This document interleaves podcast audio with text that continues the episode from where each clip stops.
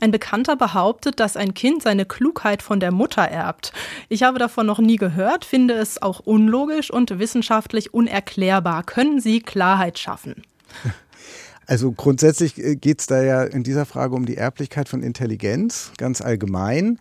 Intelligenz ist natürlich zu einem Teil genetisch erblich. Natürlich nicht nur von der Mutter, sondern wir eben erben unsere Gene zu 50 Prozent von der Mutter und zu 50 Prozent vom Vater.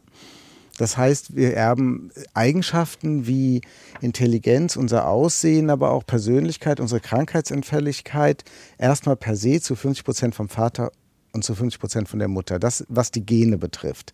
Die Gene bestimmen aber natürlich nur in einer bestimmten Weise über unsere Intelligenz oder über unsere Klugheit nämlich nur im Zusammenspiel mit der Umwelt. Ich möchte ein Beispiel nennen. Ein Kind, was die besten Gene von seinen Eltern geerbt hat und theoretisch unendlich klug werden könnte, wie Albert Einstein oder so, das hätte keine Chance, wenn es überhaupt keine Bildung bekäme, wenn es wie Kaspar Hauser irgendwo bei Tieren im Wald aufwachsen würde oder in, einer, in einem Keller verließ. Das würde total dumm werden. Das heißt, das, was wir vor uns sehen, das kluge Kind, das ist immer ein, seine Klugheit ist immer äh, gemeinsam entstanden. Das ist ein Produkt aus den Erben, die es von beiden Eltern, also von Mutter, Entschuldigung, aus den Genen, die es von beiden Eltern geerbt hat, von Mutter und Vater, in der Umwelt, in der es aufgewachsen ist. Also die viele Bildung, die es bekommen hat, wie viel Radio es gehört hat, auch sicherlich, wie viel schlaue Fernsehsendungen es geguckt hat, wie gut die Schule war, wo sie war und all diese Sachen, wie viel Zeit zum Schlafen das Kind hatte, ob es auch Pausen machen konnte, ob es viel spielen konnte. All diese Dinge fördern das im Zusammenspiel mit den Genen.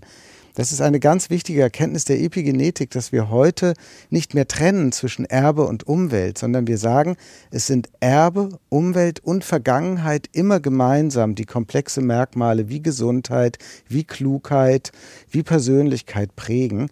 Ähm, und wir können nicht mehr, wie man das vielleicht noch vor ein paar Jahren gemacht hat, versuchen, das zu trennen und zu sagen, Intelligenz ist zu 50 bis 80 Prozent äh, genetisch bedingt und zu 20 bis 50 Prozent umweltbedingt, das trennt man heute nicht mehr.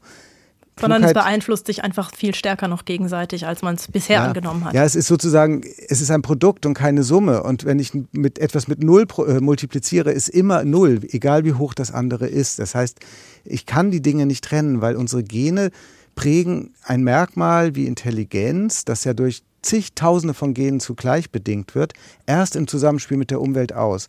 Ich kann deshalb nicht, äh, Studien, die versuchen, das zu trennen, die sind eigentlich zum Scheitern verurteilt.